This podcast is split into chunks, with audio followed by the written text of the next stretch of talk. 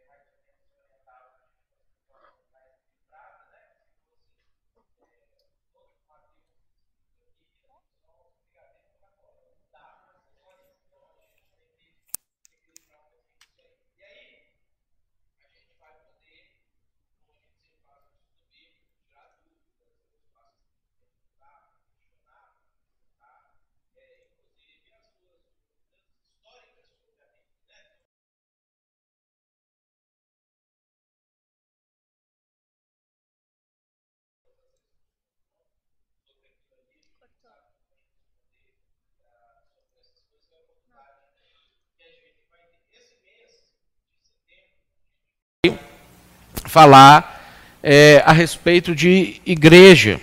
Vai ser o nosso a nossa série de mensagens, elas vão ser voltadas ah, para a igreja, porque a gente vai pensar o que, que é que constitui a gente como igreja, como que a gente participa disso, que implicações isso tem na vida da gente, como que a gente se relaciona ah, com Deus e com Deus na missão de Deus no mundo. Então, todas as nossas mensagens desse mês de setembro, a gente vai trabalhar algumas dessas coisas, uh, porque, e no final, no último domingo, a gente tem o nosso é, dia de cantar os parabéns. Né? Nós vamos celebrar os 18 anos da Igreja de Betânia aqui na cidade de São Leopoldo.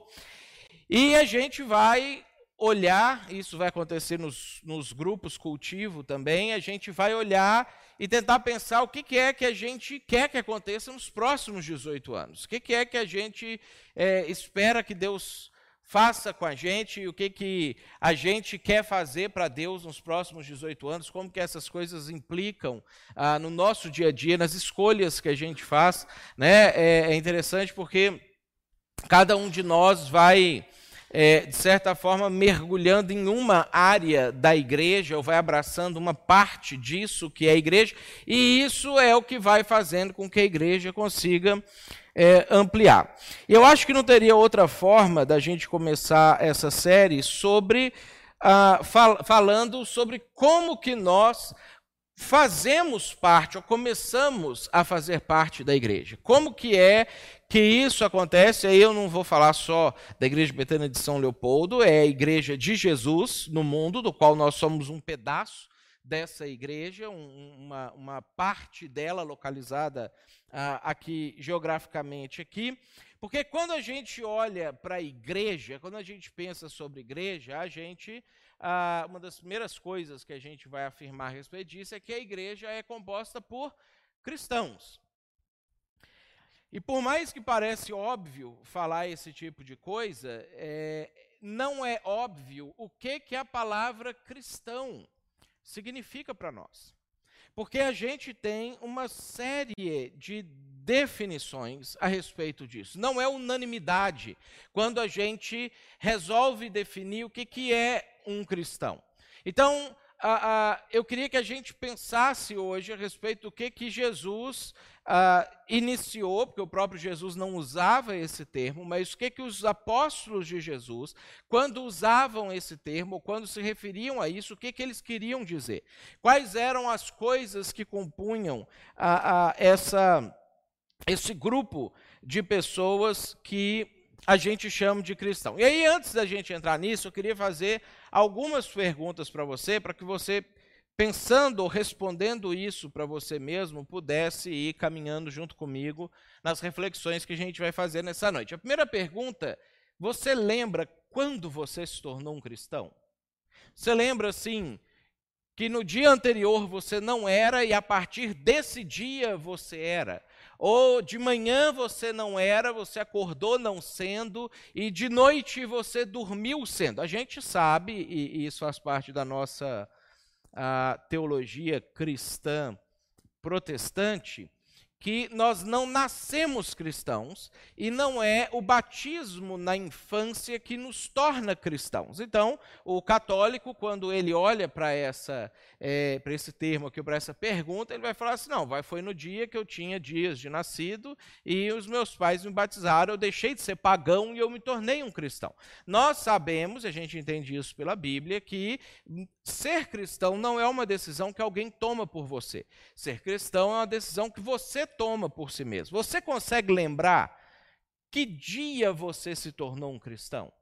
Que dia que antes não era, mas depois passou a ser. Se você não lembra assim, o dia propriamente dito, você consegue lembrar a época? Ah, foi num, num, mês, no ano de sei lá quando, ou mais ou menos em que fase da sua vida? E aí você consegue lembrar o que, que era a sua vida não sendo uma pessoa cristã e o que, que tornou-se quando você se tornou uma pessoa cristã?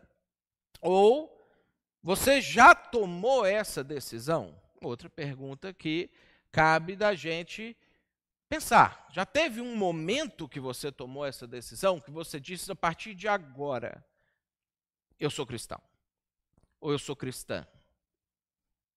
Já tomou essa decisão? Segunda pergunta, para a gente ir avançando aqui. Qual foi a razão que levou você a se tornar cristão? O que, que foi a, aquilo que disparou em você algo dentro que você falou assim: não, isso aqui eu consigo ver que me levou para cá, que me levou para cá, e aí eu me tornei cristão ou cristã? Qual foi a razão? Foi um, um sentimento que te levou a isso? Foi ah, você entendeu alguma coisa? Alguma coisa fez sentido racionalmente? Ou você sentiu que você fazia parte disso? O que, que foi que levou você a se tornar uma pessoa cristã? Terceira pergunta: já teve algum momento na sua vida que você deixou de ser ou quase deixou de ser cristão ou cristã? Já teve uma coisa que aconteceu que fez com que você caminhasse e falasse assim: puxa, eu acho que nessa fase da minha vida eu abandonei o cristianismo. Ou nesse dia, ou essas coisas aqui me fizeram pensar seriamente a respeito se eu ia continuar sendo cristão ou não. Já teve alguma coisa assim na sua vida?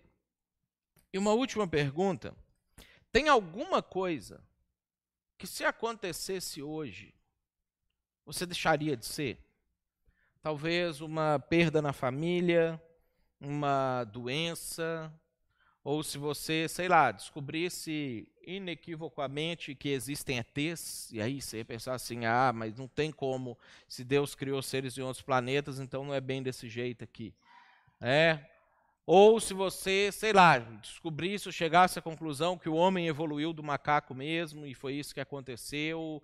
É, tem alguma coisa, seja na esfera pessoal, seja ah, de acontecimentos externos, que se acontecesse, você deixaria de ser uma pessoa cristã?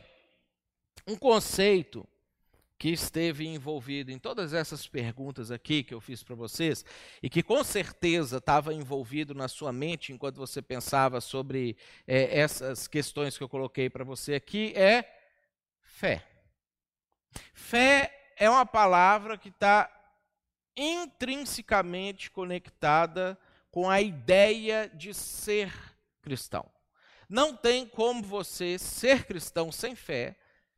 Teve um momento na sua vida em que você não tinha fé e que você passou a ter fé, e é isso que faz você se tornar uma pessoa cristã. E se você já teve a, a, isso abalado de alguma forma, já teve um momento da sua vida que você ou deixou de ser, ou quase deixou de ser, o que estava em jogo era a sua fé.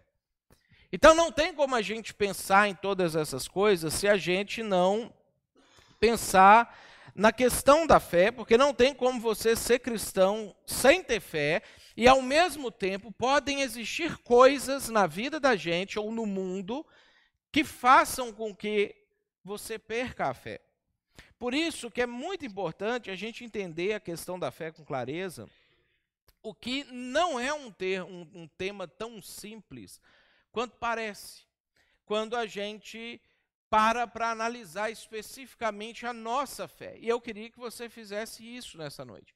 Que você, ao final do, do, nosso tempo aqui, a gente vai encerrar esse momento com a ceia do Senhor, que no momento da ceia, você consiga ter formulado na sua mente, no seu coração, uma resposta entre você e Deus a respeito de como que está a sua fé.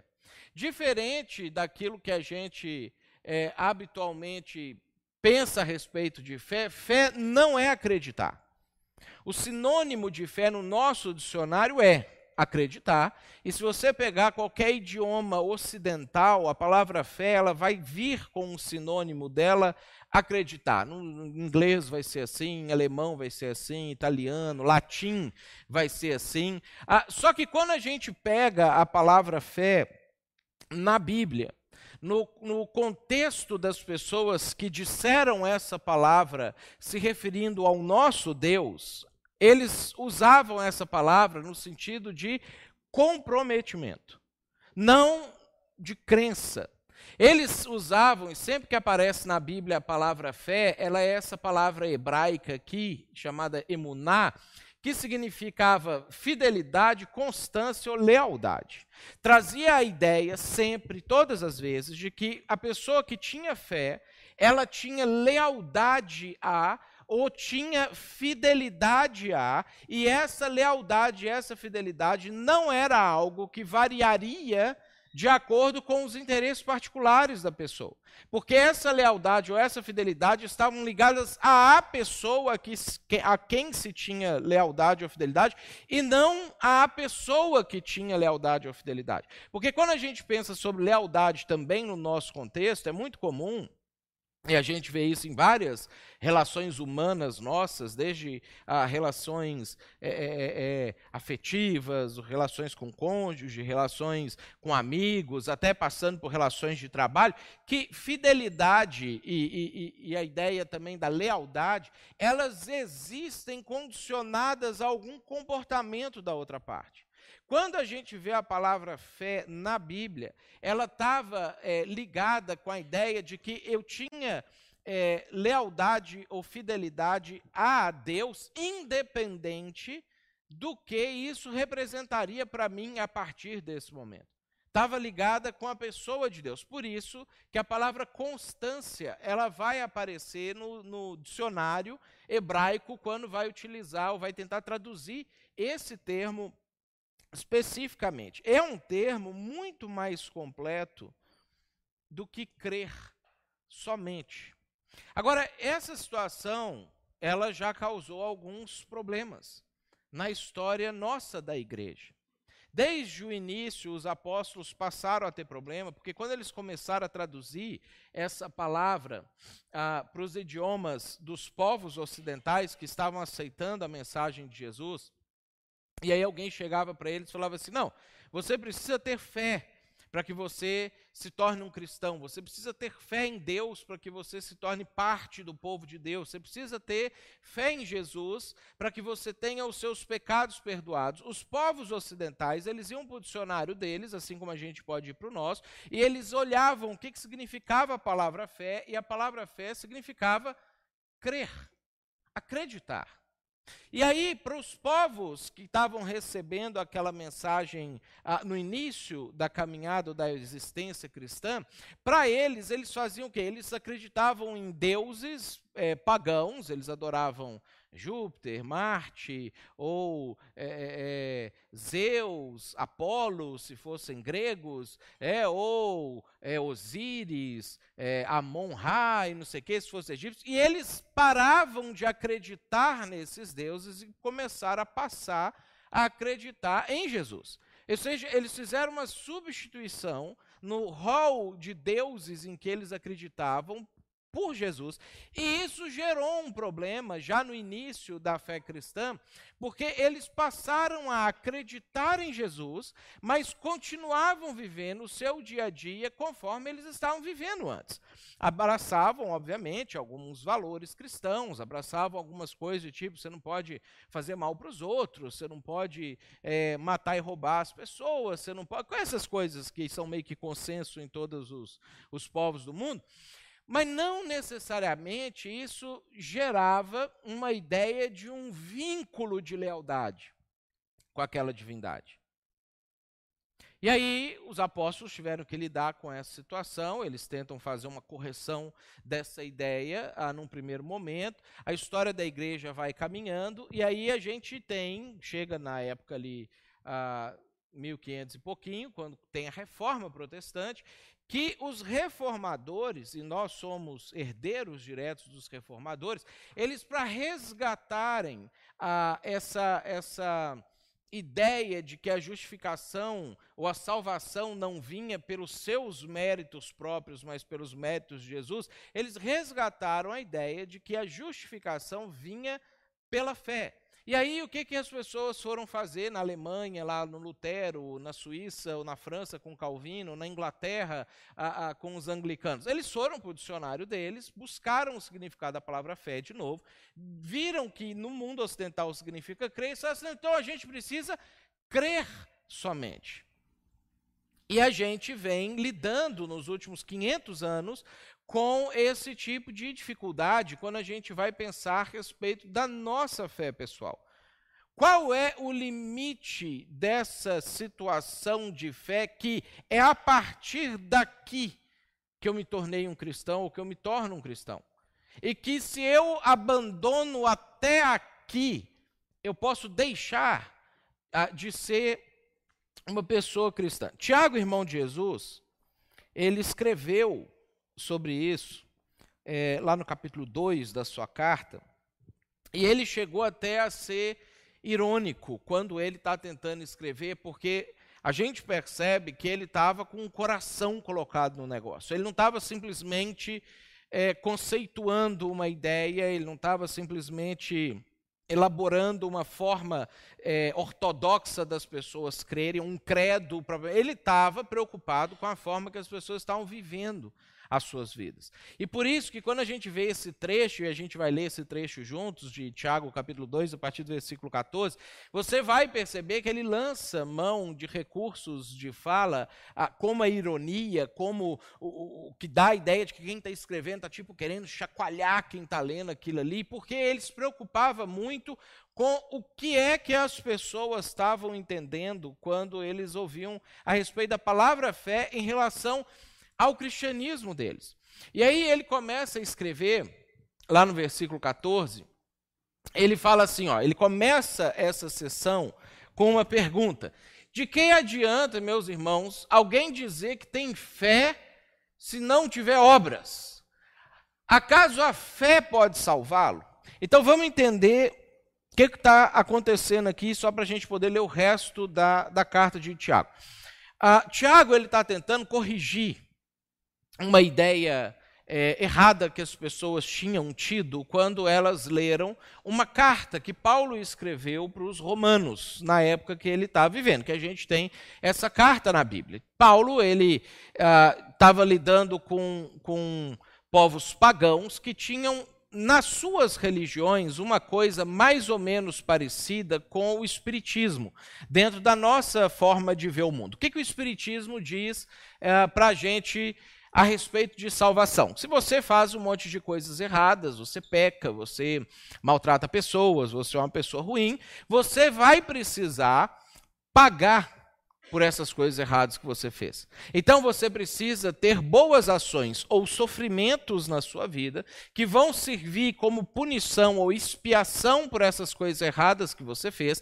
E aí, na balança do universo que estava pesando negativamente para você, você vai fazendo boas coisas aqui e aí você equilibra novamente a balança e aí você passa a ser salvo se você conseguir equilibrar essa balança mais para o lado bom do que ela estava equilibrada, ou, ou desequilibrar para o lado bom do que ela estava desequilibrada para o lado ruim. Se você não consegue fazer isso nessa vida, se você não consegue fazer isso nessa existência, então você morre. Aí cada formato de religião reencarnacionista, desde o nosso espiritismo é, ocidental até o, a forma do hinduísmo, do budismo, do gnosticismo, de outras formas virem a situação, você fica ali no mundo é, imaterial ou espiritual fazendo algumas coisas, e depois você regressa você reencarna, você nasce ali num outro bebezinho, uma nova pessoa, e você vai vivendo coisas ao longo da sua vida que vão te dando a oportunidade de você ter mais boas ações para resolver o saldo negativo que você tinha deixado para trás. Então, quando Paulo, e essa, essa é, forma de ver as coisas, ela não é o que Deus disse que é. Essa forma, ela não é como as coisas de fato são. Então, quando Paulo ele está é, falando para os povos que acreditavam nesse tipo de coisa, eles tentam fazer as pessoas entenderem que nenhuma boa obra sua consegue apagar uma obra ruim que você cometeu. É aquilo que volta e meia eu dou de exemplo aqui na igreja quando a gente é, fala nesse assunto. Se eu matar uma pessoa querida sua, é, é, uma pessoa que você ama profundamente, um filho, um pai, um cônjuge, um amigo querido, etc. Eu matar essa pessoa, se eu chegar para você depois e falar assim: olha, a partir de agora eu vou fazer o bem para a humanidade, eu vou criar uma ONG que vai salvar 50 mil vidas, eu não resolvo o problema de ter matado essa vida que eu é, eliminei aqui. Não tem como boas ações anularem más ações. Boas ações são boas ações e más ações são más ações, e as más ações precisam de alguma maneira serem redimidas. E é isso que Jesus veio fazer. Ele morre, ele fala assim: ó, eu vou perdoar você por ter cometido os seus pecados, as suas más ações, para que você então possa viver a vida que Deus ah, desejou para você. E aí, quem acredita e aceita e tem fé, e é aquilo que a gente vai ver agora, e abraça isso, tem a vida eterna. Tem perdão dos seus pecados, ou seja, nenhuma boa obra pode anular os pecados cometidos. E aí Paulo escreve a carta de Romanos para tratar desse assunto. O pessoal pega aquilo que Paulo escreveu uh, lá em Romanos, lê aquilo ali e fala: olha só, Paulo está dizendo que a gente tem que ter fé e não obras. Então, eu só preciso acreditar. Se eu acreditar do fundo do meu coração em Jesus, eu não preciso fazer absolutamente nada, porque eu já sou um cristão se eu passar por isso. Então, o que que Tiago está fazendo aqui? Ele senta uns 15 anos depois que Paulo escreveu essa carta, e aí ele escreve a carta dele, nessa sessão ele vai endereçar as pessoas que estavam divulgando de forma errada aquilo que Paulo tinha escrito, e ele fala assim: de que, que adianta, meus irmãos, alguém disser que tem fé se não tem obras? Acaso essa fé pode salvá-lo? E aí, como ele sabe que pessoas do mundo não judaico vão ler essa carta dele, ele vai começar a utilizar a palavra fé aqui, ora, de, da forma como o, o, o, o emuná, o, o hebreu entendia, ora como as pessoas entendiam. E aí, para corrigir a maneira como os ocidentais entendiam a palavra fé, ele vai tentar associar a palavra fé com obras. E aí, olha só como que ele continua é, essa passagem aqui explicando. Ó. Se um irmão ou irmã estiver necessitado, ele vai dar um exemplo. Ele fala assim: vou dar um exemplo para vocês. Se um irmão ou irmã estiver necessitado de roupas e do alimento de cada dia, e um de vocês lhe disser, vá em paz, aqueça-se, alimente-se até satisfazer-se, sem porém lhe der nada, de que, que adianta isso? Assim também a fé por si só, se não for acompanhada de obras, está morta. Olha só o que, que, que, que Tiago está atacando aqui. A ideia de fé como pensamento positivo. Se você acreditar que tudo vai dar certo, você teve fé. Tenha fé, porque tudo vai bem na sua vida. É o que ele está falando aqui. O sujeito vem para você, olha, estou com um problema na minha vida. Não, meu irmão, Tenha fé. Tudo vai dar certo para você a partir de agora. Deus está contigo, tudo vai se resolver, vai haver fartura na sua vida, os seus problemas vão ser resolvidos. Vá em paz. Isso não é fé. Isso é pensamento positivo. Isso é crença, né? Você pode acreditar que as coisas vão dar certo na vida de uma pessoa, mas o que Tiago está tentando fazer a gente entender é que isso não é fé. A ideia de que se você acreditar no bem, o bem vai se materializar, que se você é, pensar positivamente nas coisas, as coisas positivas vão acontecer, ela não é a mesma coisa que fé. Da mesma maneira, eu não posso aplicar essa ideia à fé cristã. Ou seja, se eu acreditar profundamente em Jesus, e eu tiver certeza que Ele vai me salvar, Ele vai me salvar. Se eu direcionar todos os meus pensamentos positivos para Deus e, e falar: Deus, eu te quero, eu te amo, eu estou contigo, e se eu fizer esse tipo de coisa, aí eu estou salvo, porque eu pensei positivo com Deus, e eu, e eu coloquei a minha esperança em Deus, eu falei com Deus: Deus é só o Senhor. Se é só isso, a pergunta que Tiago faz aqui é de que adianta esse tipo de coisa. E aí, olha só como que ele se torna até irônico e enérgico na argumentação. Ele continua falando é, a respeito disso aqui no versículo 19. Você crê que existe um só Deus? Isso aqui é como se ele tivesse feito assim, ó. Muito bem, vocês estão de parabéns. Até mesmo os demônios creem. Vocês estão fazendo nada demais. E eles tremem. Por que, que ele acrescentou isso? Porque habitualmente nós não vivemos a nossa vida com temor ao Senhor. Habitualmente, a gente vive a nossa vida do jeito que a gente quer viver a nossa vida, pensando que se eu precisar recorrer a Deus em algum momento eu recorro, se eu precisar pedir perdão a Deus por alguma coisa errada que uh, eu fiz, eu posso pedir perdão e Deus vai uh, me perdoar imediatamente, que se eu, não importa o jeito exato como eu estou vivendo a minha vida, Deus ele não está ah, se importando muito com isso. E aí Tiago fala assim, vocês estão de parabéns em acreditar que Deus é um só. Vocês chegaram no nível dos demônios na fé de vocês. Então, assim, vocês estão progredindo, mas essa fé que os demônios têm, ela não é suficiente para tornar vocês cristãos. Porque os demônios não são cristãos. Porque os demônios, apesar de crerem que Deus é um só, e de tremerem diante de Deus, e de respeitarem Deus profundamente, eles são os demônios. E a gente mais ou menos sabe que, que são os demônios. E aí, depois desse momento de ironia, ó, ele chega até a ter um nível de agressividade na escrita dele, porque o que ele está tentando fazer aqui, escrevendo, é passar para a gente a coisa da ideia de urgência, aquele negócio que você pega a pessoa pelo braço e chacoalha ele, e ele fala assim, insensato.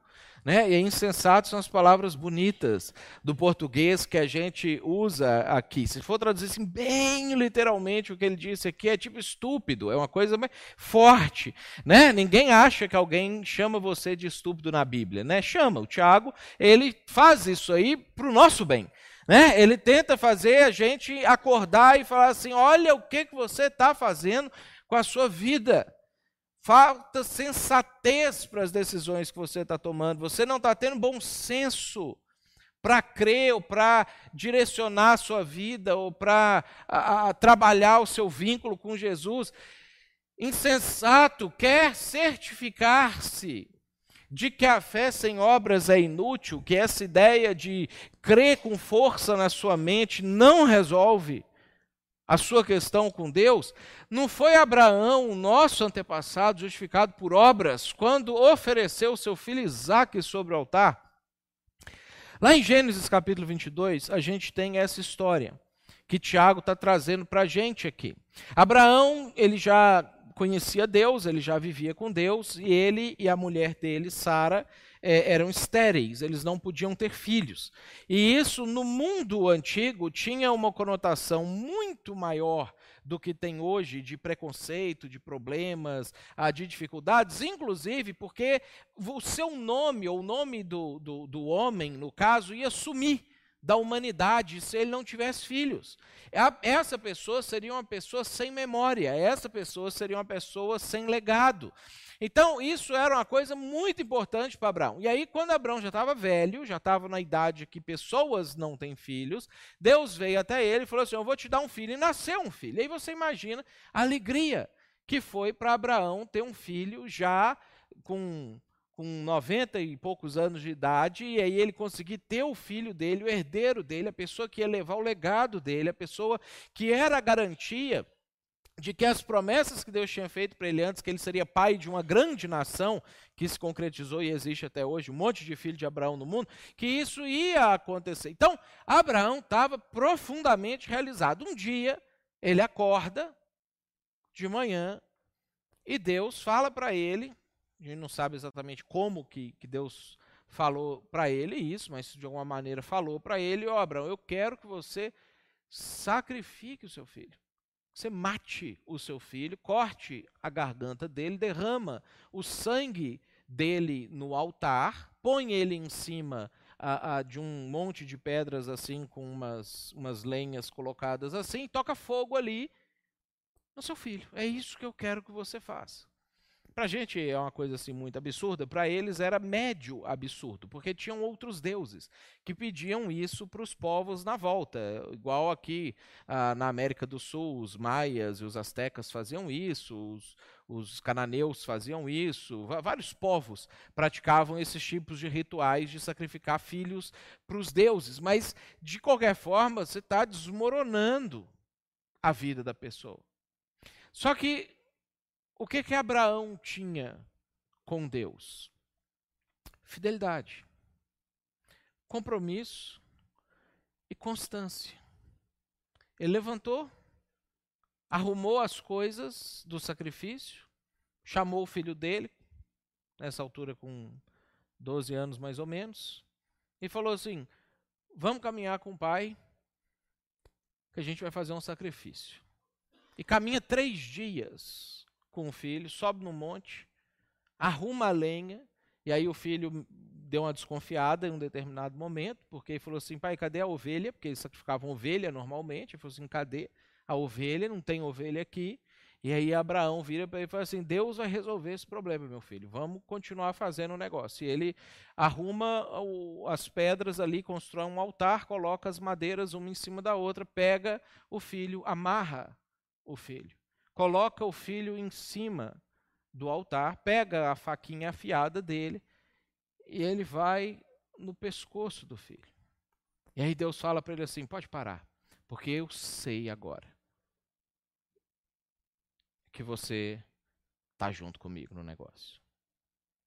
E aí o alívio, obviamente, né? E aí berra um, um cordeirinho assim preso ali num, num arbusto e Abraão pega aquele cordeiro, sacrifica rápido antes que Deus mude de ideia, né? E aí a gente sabe isso, que isso já representava Jesus, que o próprio Deus ia sacrificar o seu filho por causa da humanidade. Mas o que que está acontecendo aqui? Abraão, ele é chamado pai da fé porque ele tinha um compromisso com Deus que chegava a esse nível. E é isso que Tiago está evocando aqui no versículo 21. Ele fala assim: não foi o Abraão, nosso pai, justificado por obras, quando ele ofereceu o seu filho Isaac no altar, ou seja, não foi pela fidelidade dele, pelo compromisso dele, ah, pela constância dele com Deus. Não foi por causa disso que ele se tornou o pai da fé e que ele se tornou quem ele se tornou e que ele alcançou de Deus as coisas que ele alcançou. Tiago ele está tentando com, com, uma forma até uh, irônica e enérgica fazer a gente entender o que que é fé. E o que, que é que a gente precisa desenvolver na vida da gente para a gente se tornar cristão?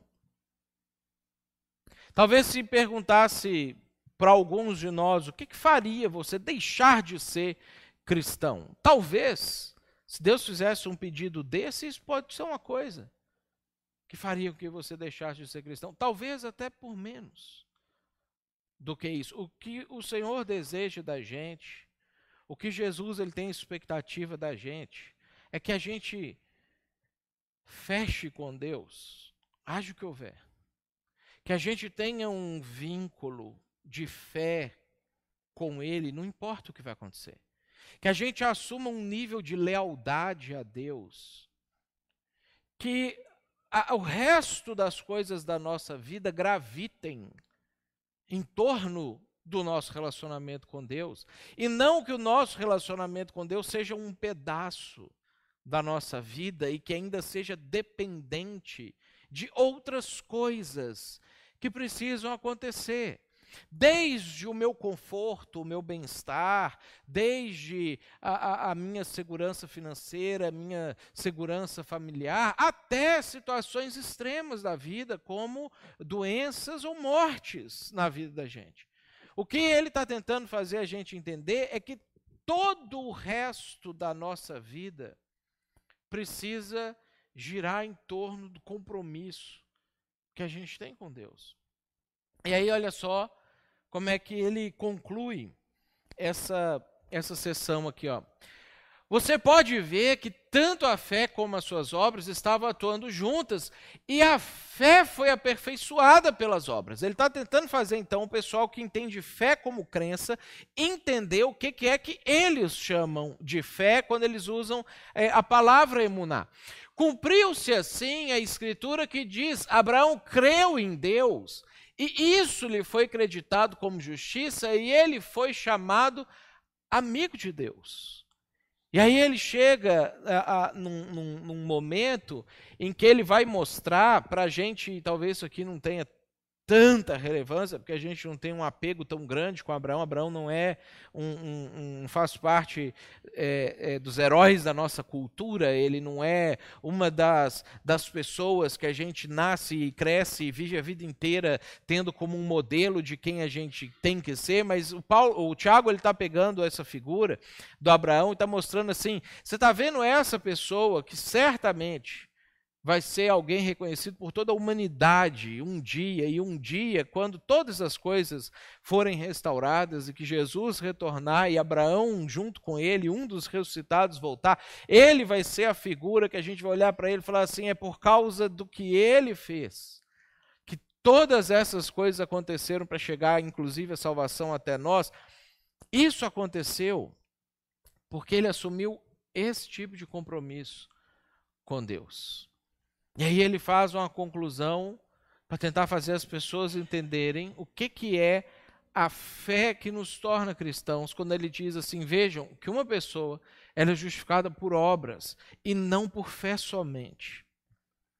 Se você estiver utilizando a palavra fé no sentido de emunar, a justificação é pela fé somente. Porque essa fé que eles tentavam, eles usavam, o, o que significava esse termo, vinha todas essas coisas no pacote. Se você estiver usando fé como o que está no nosso dicionário é, de português, essa fé não é suficiente. A fé em português não é suficiente para fazer da gente cristão. E é isso que molda um cristão. Quando a gente olha, o que molda um cristão é a fé como comprometimento com Jesus e com as coisas que ele valoriza mais. Por isso que, para mim, quando eu penso a respeito de igreja, quando ah, eu olho, e aí a gente vai pensar agora na gente aqui, na gente, é, é, é nós, esse, esse, grupo de pessoas que tem se reunido ah, em torno de Jesus e em torno das coisas de Jesus, a melhor definição que eu tenho para a igreja é um grupo de pessoas comprometidas com Jesus. Um grupo de pessoas que entende o Evangelho, entende o que, que é fé, o que, que Jesus queria dizer com fé quando ele falava sobre fé e fala assim: é isso que eu quero ter para a minha vida, é desse jeito que eu quero viver. É essa a forma que eu quero fazer com que as minhas decisões sejam tomadas. É assim que eu quero viver amanhã, quando eu chegar no meu trabalho. É desse jeito que eu quero enfrentar os problemas que eu tenho para enfrentar ah, na minha vida, tanto os presentes quanto aqueles que ainda virão.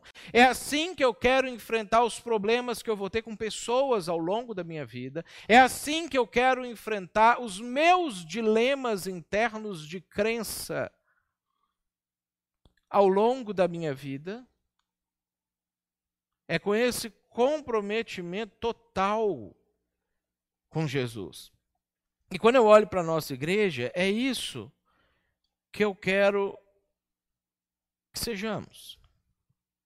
Cada ação minha como pastor e cada ação que a gente desenvolve na igreja, uh, seja nos grupos, seja uh, uh, nos momentos de ensino, seja nos cultos, seja na música, seja nos aconselhamentos, seja qualquer circunstância que a gente tem aqui na igreja, cada uma dessas ações, elas são desenvolvidas pensando em como que a gente pode fazer com que cada um de nós se comprometa mais com Jesus com que cada um de nós consiga firmar e, e, e aprofundar mais o nosso vínculo com Deus, ao ponto de Abraão.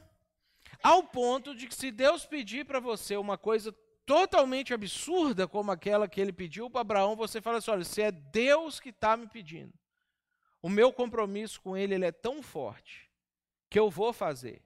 Mas que isso já comece a se manifestar nas coisas simples do dia a dia. Porque a maioria de nós, gente, Deus nunca vai pedir esse tipo de coisa que ele pediu para Abraão. Abraões acontecem assim, um a cada século. Agora, a nossa vida do dia a dia tem demandado coisas de nós que conflitam com esse tipo de fé.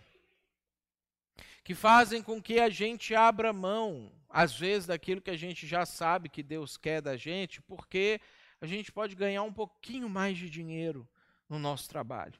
A gente pode só terminar mais uma coisa que a gente precisa fazer que a gente pode ter só mais um ano de prazer na vida, e aí sim, então agora eu vou fazer as outras coisas que tem que fazer. Que a gente pode aproveitar um pouquinho mais alguma distração, e aí então, depois eu vou me comprometer a, de fato com Jesus.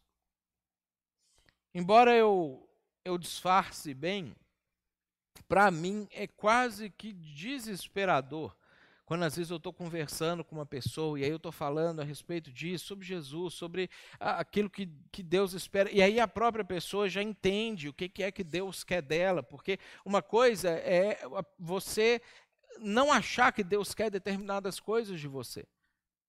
Mas o, o, que mais desespera é quando você já sabe o que, que Deus quer de você. Você já entendeu, você já acreditou você já creu com a sua cabeça, já, é, já tem sentido para você aquilo ali. E aí, às vezes, eu estou conversando com a pessoa a respeito disso, e a pessoa vira para mim e fala assim: Não, eu sei que eu tenho que seguir Jesus, mas espera, eu vou ali rapidão só fazer um negócio e depois eu vou conseguir.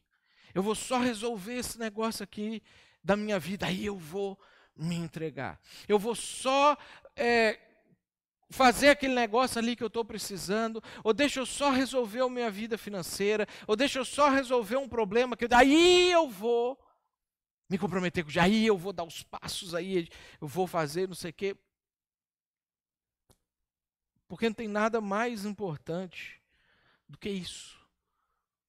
Na sua existência, na minha existência. Fé. Não tem nada mais importante do que isso. E Jesus, em duas conversas com pessoas que criam nele, que já acreditavam nele, que já tinham entendido que ele era o Messias, que ele era o Cristo, que ele era a quem ele dizia que, que ele era o Filho de Deus, que não tinha menor dúvida. Estamos falando de pessoas que não tinham dúvida sobre o que, que Jesus queria deles. Em duas conversas, ah, Lucas registra para a gente essas duas conversas, Jesus deve ter tido centenas dessas conversas, mas Lucas ele pinça duas que são é, é, é emblemáticas, que representam o todo, que às vezes representam as conversas que a gente tem também. Ele mostra o que é que Jesus sentia quando alguém cria nele, mas não se comprometia com ele. Olha só como que Lucas registra para a gente essas conversas lá no capítulo 9, a partir do versículo 59. A outro disse, Jesus estava lá conversando com, com as pessoas, com, com gente, pessoas estavam é, acreditando neles. Aí ele virou para uma dessas pessoas né, e disse: Siga-me. Mas o homem respondeu: Senhor, deixa-me ir primeiro sepultar o meu pai. Eu, eu acredito no Senhor, eu sei que as coisas que o Senhor fala são verdades. Eu sei que o Senhor é o Filho de Deus, o Senhor é o Messias, que o reino está chegando e eu quero fazer parte disso, eu quero estar tá dentro, não me deixa de fora não, mas assim, deixa ele rapidão fazer uma coisa. Que no caso dele aqui, é uma coisa que a gente julga importante. Jesus não ia pegar, obviamente, um exemplo de alguém que falou assim: não, Jesus, deixa é, eu primeiro ir ali numa festa e depois eu vou te seguir. Porque isso é estúpido, isso é banal. Então Jesus pega um negócio, e aí Lucas pinça uma coisa que nós julgamos que às vezes é uma justificativa relevante para a situação. Porque aquele não estava falando assim, meu pai morreu e eu vou no funeral e amanhã de manhã a gente já está indo. o, o, o, a ideia, essa frase colocada aqui dentro do mundo da época de Jesus, é a ideia do meu pai ainda não morreu, então eu preciso cuidar dele, deixa primeiro eu resolver as coisas com ele, e quando ele morrer, aí a gente enterra ele, eu pego a herança, eu divido as coisas, eu organizo as coisas, aí eu vou seguir o Senhor. Mas agora eu não posso, porque eu preciso resolver um, um problema ali. Olha só o que Jesus responde. Deixe que os mortos sepultem os seus próprios mortos. Você, porém, vai e proclame o reino de Deus. Porque não existe nada mais importante do que isso. E Jesus está tentando fazer o cara entender nesse nível. E às vezes a gente olha isso aqui e fala, é, parece, parece radical, né? Uma coisa dessa. E aí teve uma outra situação, teve um outro encontro de Jesus. Ainda outro disse: Vou seguir, Senhor. Vou seguir. Conta comigo. Mas deixa-me primeiro voltar e me despedir da minha família. E Jesus respondeu: Ninguém que põe a mão no arado e olha para trás é apto para o reino de Deus. Jesus, num dia gaúcho dele, né? E já chegou na lata, nem, nem rodeou para falar, nem falou, mas é isso mesmo, cuidado, não sei o que e tudo.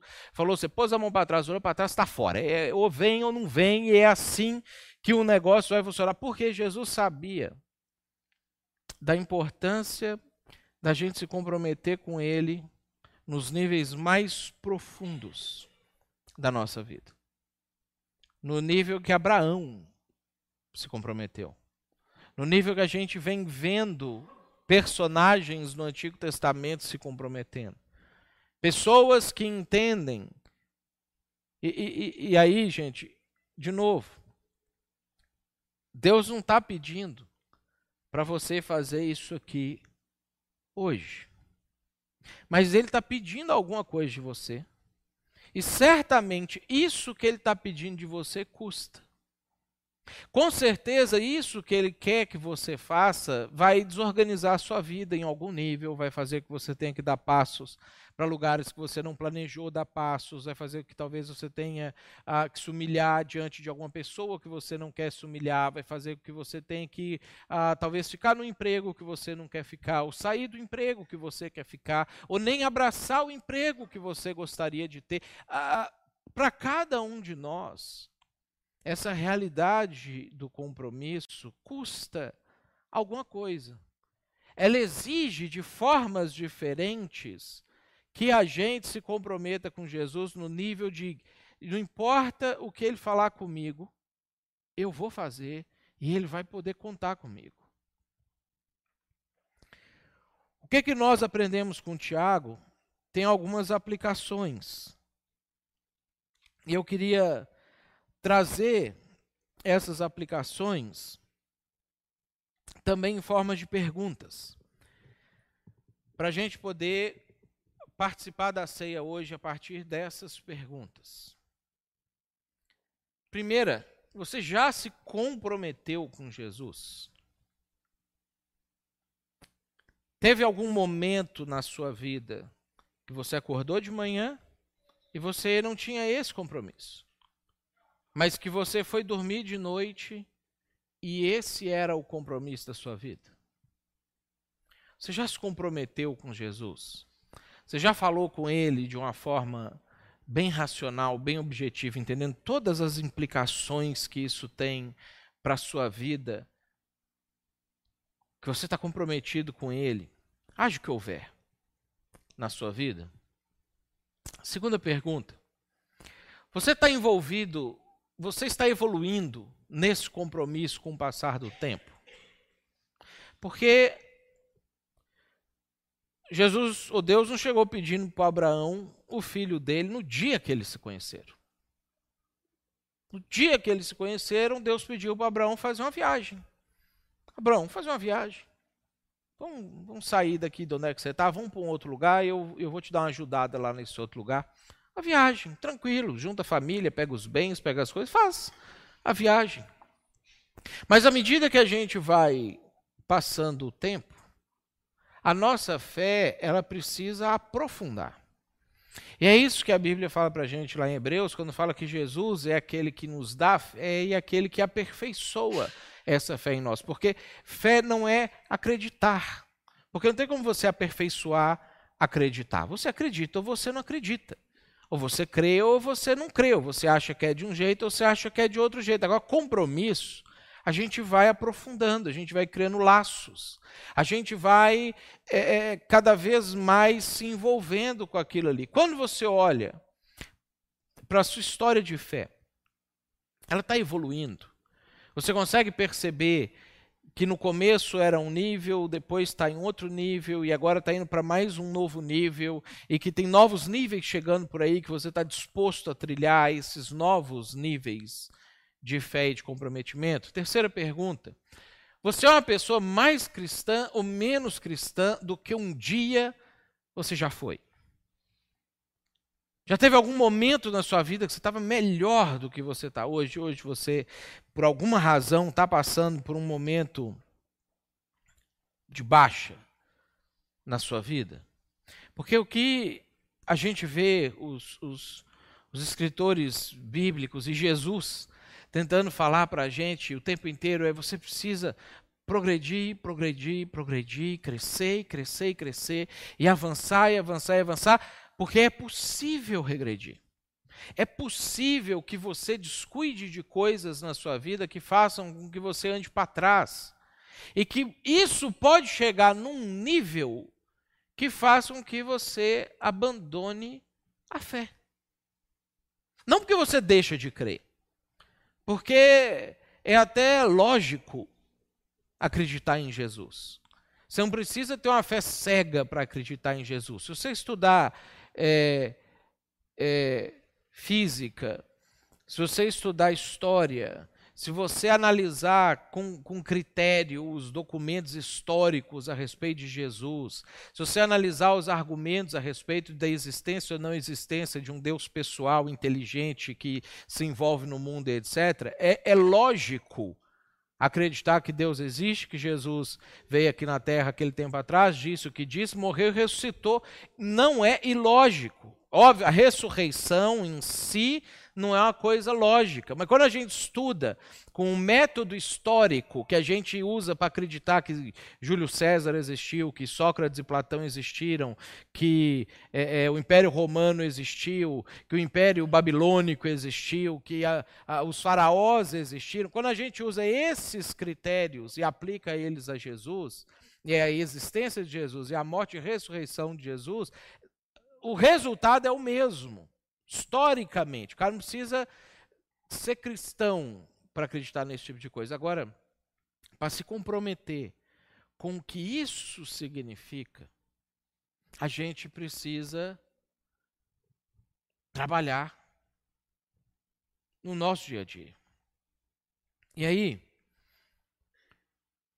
imagine a nossa igreja, nossa comunidade, nossa fotinha da capa do Face, que se você ainda não curtiu, você pode curtir e compartilhar com seus amigos.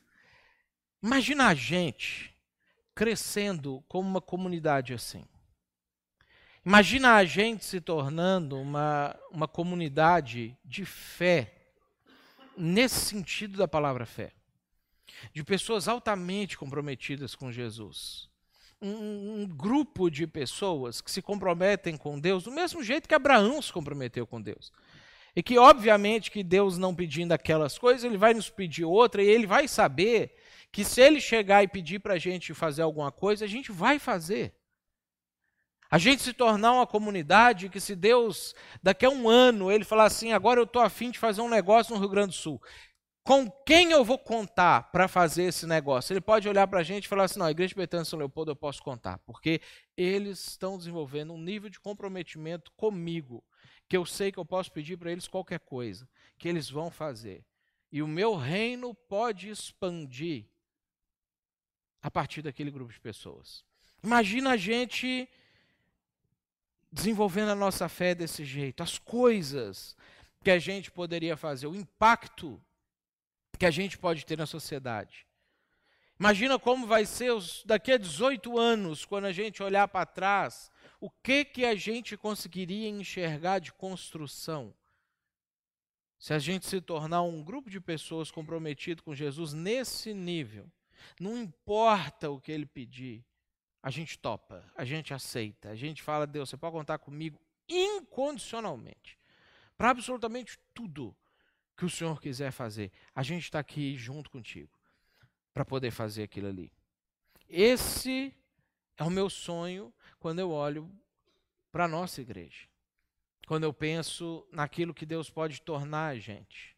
Quando eu penso naquilo que a gente pode abraçar nesse próximo ano que vai vir, no outro e no outro, e o que a gente pode construir juntos. E eu, eu gostaria que um dia, daqui a, sei lá, 100 anos, as pessoas pudessem colocar a nossa igreja no hall de, de igrejas da história que a gente tem dos anos para trás, que fizeram uma grande diferença no mundo que fizeram uma grande diferença no local onde elas estavam. E a gente só vai conseguir isso se a gente for cristão. Se a gente abraçar completamente isso para a vida da gente também. E é isso que eu queria que a gente fizesse agora que a gente vai tomar a ceia do Senhor. A Bíblia conta para nós, João relata mais especificamente, que em um determinado momento que Jesus ele está fazendo alusão àquilo que seria a ceia, ele vira para um grupo de pessoas e era um grupo de mais de mil pessoas.